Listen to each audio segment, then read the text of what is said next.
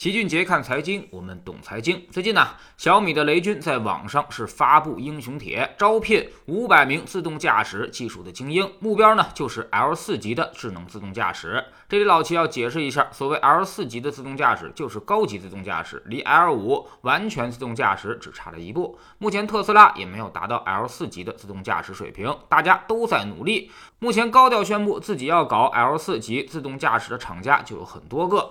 已经成了电动汽车行业的必争之地，所以这条招聘信息呢，再一次把小米汽车推上了热搜，说明雷军和他的小米啊，还是有大志向的，不光是要传出一台电动车来。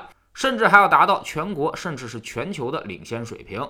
之前呢，就有传闻说造车项目的年薪已经给到了两千万人民币。后来呢，被小米的公关给辟谣了。之前雷军也高调的炫富过，说小米账上啊现在有一千零八十亿的现金啊，这就告诉大家我不差钱儿。为了电动车，小米要孤注一掷，甚至押上雷军几十年的职业生涯，毕其功于一役的意思。很多智星球亲爵的粉丝群里面的小伙伴，甚至都不理解，这些钱呀，如果安稳的存在银行，或者买几个投资组合啊，吃利息都够好几十个亿了。那么他为啥要去折腾造这个电动车呢？首先啊，电动车是一个高速发展的行业，潜力十分巨大。目前呢，我国新能源汽车的渗透率还很低，增长水平接近于手机的初始期，并且有望在二零三五年达到百分之五十。这算下来呢，能有百分之十一的年复合增长率，是一个高速发展的。行业如果按照二零三五年百分之五十的渗透率来计算的话，新能源汽车行业的规模大概是一点五万亿美元。反观小米的老本行手机行业呢，只有五千亿的规模，在一个巨大的市场里面，竞争会相对容易的很多，上升的空间也会更大。其次呢，就是小米去做汽车，肯定是希望能够在资本市场上有更高的估值。毕竟现在手机行业已经从快销变成了低销、慢销，消费者更换手机的频率已经是越来越低了。作为一个做手机的公司，它的估值呢，肯定是没有新能源汽车那么高的。过去一年，新能源汽车简直就是涨疯了，只要沾上新能源车这个概念，不管你有没有车，哪怕就是一张 PPT，也能够先涨十倍再说。第三呢，就是造车现在已经风险很低了，和贾跃亭那时候相比啊，如今随着特斯拉进入中国，电动车整个的产业链已经相当完备，需要什么零部件现在都是现成的，只要你做好系统和总控的设计就可以了。所以小米造车基本就跟造手机差不了太多。况且雷军的顺为资本很早就已经投资了蔚来、小鹏，在新能源车这个行业里面，雷军已经是三思而后行了。这些投资呢，会让他少走很多的弯路。现在雷军只要能把 L 四级的自动驾驶的这个车先量产出来，那他就完全可以做到后发先至。第四呢，就是电动车是小米生态的重要入口。小米早已经不再是单纯做手机这么简单了，它对于智能家居的布局也已经十分专业。那么电动车这么大的市场，它没有理由去放弃。以雷总的性格来说呢，小米的车应该不会等很久，估计明年应该就差不多了。不用问也知道，小米一贯的尿性，那肯定就是打性价比的。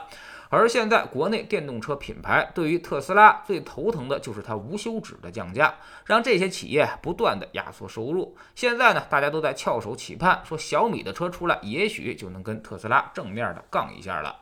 但对于现在已经有的这些车企来说，恐怕并非是什么好事儿。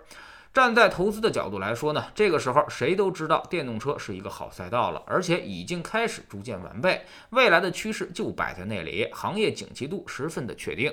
那么是不是意味着现在就能去投资呢？老七劝大家，如果你真要看好电动车整个的行业的话，可以等待它的第二波机会。比如呢，陈胜吴广先造反，但是灭掉秦朝的却是项羽和刘邦，项羽实力最强。但是最后呢，却弄不过泼皮无赖刘邦啊！大家都知道的机会，市场的预期差也就消失了，甚至呢会形成预期收益率为负的情况。也就是说，由于价格太高，所以投资性价比就很低了，风险过大。再举个例子，当年二零零零年的互联网泡沫啊，看好亚马逊，对不对呢？当然是对的。后来也证明亚马逊是一家伟大的公司，但问题是。二零零一年之后，它跌去了八成啊，但你能扛得住吗？如果这八成的跌幅扛不住，那么后面说什么都是白搭。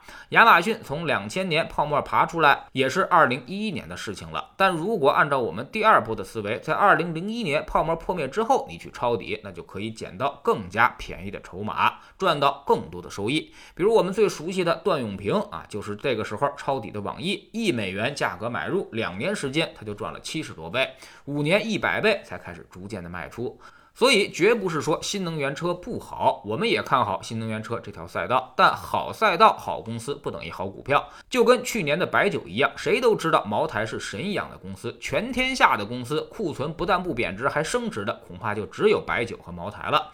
但是呢，即便是茅台，它又怎么样呢？今年照样给你跌了百分之三四十下去。熟悉老齐的人都知道，在知识星球秦杰的粉丝群里面，老齐前几年一直是反对买白酒，认为估值太高的。但现在我不反对了，甚至还鼓励大家，如果等这波跌完了，白酒的第二波机会它也就出现了。未来的新能源车大概也是这个套路，你让他们先折腾去，等爆锤之后呢，我们在底下慢慢的来捡。知识星球秦杰的粉丝群，这周呢，我们发布了重要的市场调仓信息，组合将有重大调整，希望大家可以跟随调整，其思路呢也是逆向投资。并且我们把调整的逻辑全都给大家讲清楚了。如果不调整，后面可能某只基金产品要承担较大的回撤风险。我们总说投资没风险，没文化才有风险。学点投资的真本事，从下载知识星球找齐俊杰的粉丝群开始。我们不但会给你结论，还会告诉你逻辑和原因，让你自己掌握分析的技巧和方法。新新进来的朋友可以先看《星球置顶三》，我们之前讲过的重要内容和几个低风险但收益很高的资产配置方案都在这里面。在智星球老七的读书圈里，我们正在讲一本华尔街的经典读物，叫做《股市深度交易心理学》。